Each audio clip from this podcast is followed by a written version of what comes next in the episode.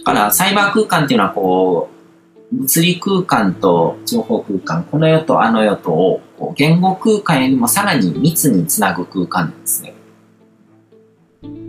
で言語空間に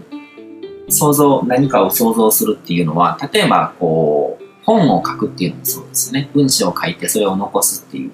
じゃあその言語空間に書いたことが物理空間に生まれるっていう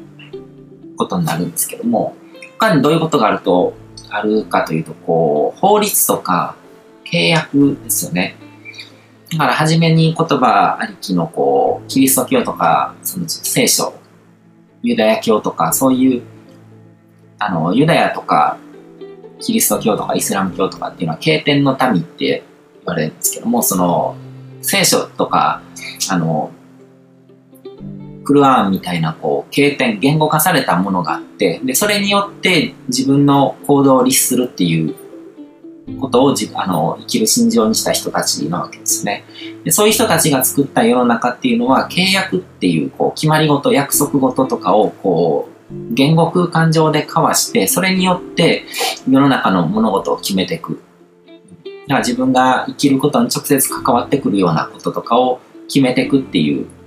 人たちですね。だから言語空間でこう新たな法律を作ると現実が変わる、宇宙が書き換わるっていうことをやっていく人たちだったんですけども、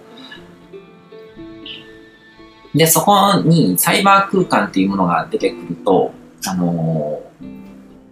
どう言えばいいんでしょうね、こう、漫画とかでこう、声を出したら、それがなんか声が、セリフがそのままこう文字の形になって、現実化して、で、それが例えば、どこかにぶつかると、こう、何か壊れる音とかをこ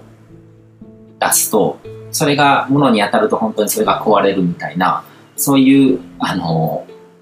漫画があったんですけども、そういう感覚で文字としてサイバー空間に情報を残すと、ずっとそこに留まり続けるんですよ。声とかって目に見えないから一度言ったら終わるんですけども、その、サイバー空間に出した声とか、そういうものとかっていうのはずっと残り続けて、で、今もうサイバー空間上人が行き来してるわけですね。だから人の意識はサイバー空間にずっと行ってるし、で、人の意識がそこに行ってる間っていうのはサイバー空間上にも足跡が残っていくわけですね。だからブログとか読んでる時っていうのはその人がサイバー空間上のそこに立ち寄ってるっていうことなんですよ。だからサイバー空間上に何かこう声を出して置いておくと、でそこを通った人がそそれによって影響を受けて、で、何か現実が変わるっていうことが起こっていくわけですよね。うん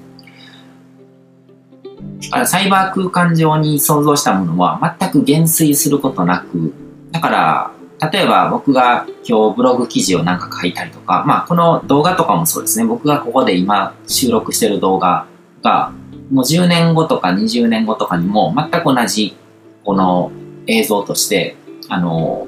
人に語りかけるわけですね。で、しかもこう無限にコピーできて、この動画が同時に何百人とか何千人の人とかに届くっていうこともできるわけですね。で、このことの意味をすごく考えてほしいですね。葉っていうのはこう魔法のツールで、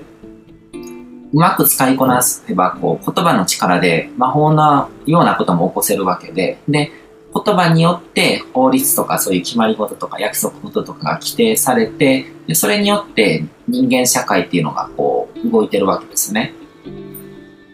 あらゆるものが言葉によって作られてるわけですね。人間社会のルールっていうものは。で、さらにその言葉をサイバー空間に紡ぐと、さらにこう魔術性が高まるんですね。だから僕がやってることっていうのはサイバー空間上に人を集めて、こう自分の国みたいなものを作って、で、そこの中で、こう、自分で自由にこう、ルールとか、こう、法則とかそういうものとかをこう作っていってるのと同じなんですね。宇宙を想像してるっていうのと同じような感覚で、で、そうすると、サイバー空間っていうのはさっきも言ったように、こう、現実空間の拡張なので、離れた仮想空間とかじゃなくて、実際に現実の世界に生きてる人たちがサイバー空間にも出入りして、で、そこでも何か影響を受けて現実空間に持ち込んだりとかするわけですよね。うん。だから、そのサイバー空間を使いこなすっていうことで、こう、ものすごくいろんなことができるわけですよ。だから、ネットビジネスっていうものが生まれて、こうサイバー空間を使って、そこでビジネスを行う人っていうのが現れて、で、そういう人たちがどんどん稼いで、そういう稼ぐ人が年々増えてるっていうのも、既存のビジネスに比べると、全然こう効率性が違うからですね。で、それは、世界のトップ企業が、あの、アメリカとかの、こう、トップ企業とか、時価総額が世界一の企業とかっていうのも、昔みたいに何か物を作ってたりとか、何かを売ったりするような企業とかじゃなくて、今もほとんどサイバー空間を視線上にするような企業ばっかしになってるんですね。こう、Amazon とか Google とか Facebook とかもそうだし、Microsoft とかもそうだし、Apple もですね。だから、既存のこうサイバー空間以外を視線上にしてるようなビジネスはもう全く叶わなくなってるんですよ。効率性が全く違うので。だからそういう現実になってるのも、サイバー空間っていうのがこれまでの既存のルールのこう範疇に収まらないような別次元的な場所だからですね。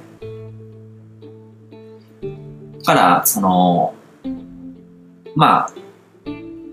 僕がビジネス活動としてやってることもそうだし、この佐野系スピーチャルっていうのも、こう、いろいろとこう目に見えない世界、あの世の論理っていうのをうまく活用して、この世に役立てましょうっていう、あの、考え方なんですけども、佐野系スピーチャル的には、こう、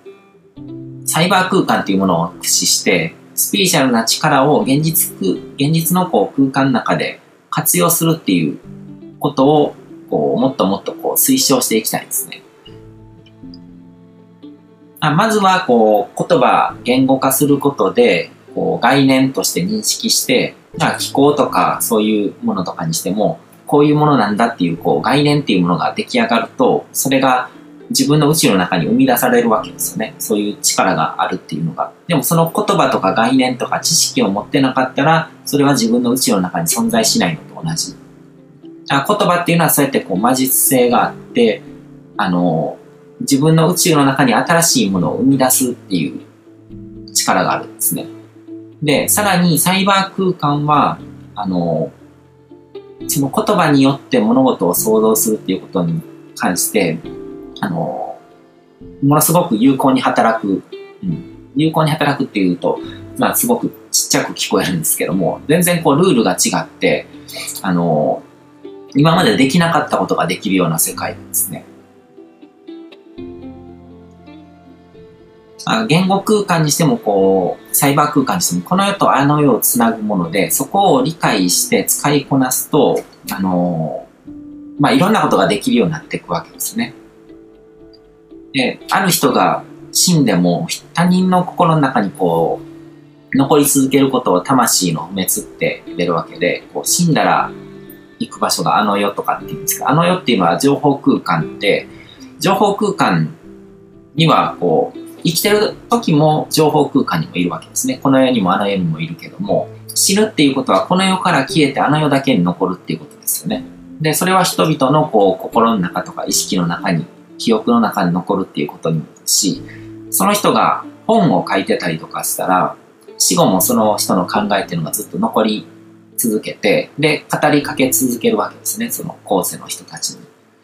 で、この世で何かを、もうすごく多くの人たちの心に大きなインパクトを残すと、あの、イエス・キリストとかブッダみたいに宗教家としてずっと人々の心の中に生き続けるっていうことが起こるわけですね。でも、サイバー空間においてはそんなことしなくても動画とか音声っていう形でもっとリアルな形でその人の存在が残り続けるわけですよね。僕が、あの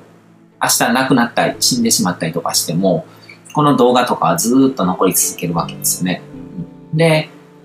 僕と実際に会うことなくこの動画だけを受け取ってる人からすれば、僕は生き続けてるのと何ら変わらないんですよ。その人の宇宙の中では。だからそういうことを考えていくと、本当にすごい世の中になったなと思うんですよね。うん。まあ、いろいろと面白いことができると思うんですね。こう、の言語空間によって、こう、あの世のものを、こう、この世に起こす。この世にいろんなことを起こす。力を身につけて、で、さらにその言語空間を、サイバー空間を使って、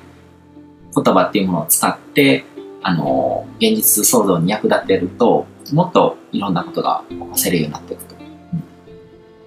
まあ、その可能性を、あの、いろいろとこう、柔軟に取り入れて、で、何ができるかっていうものを考えてもらえたらと思いますね。で、えっ、ー、と、次回なんですけども、次回は、えっ、ー、と、時間の概念について、あの、いろいろと佐野系る、佐野系スピーチャル的に考察していこうと思ってます。ということで、今回はここまでにします。どうもありがとうございます。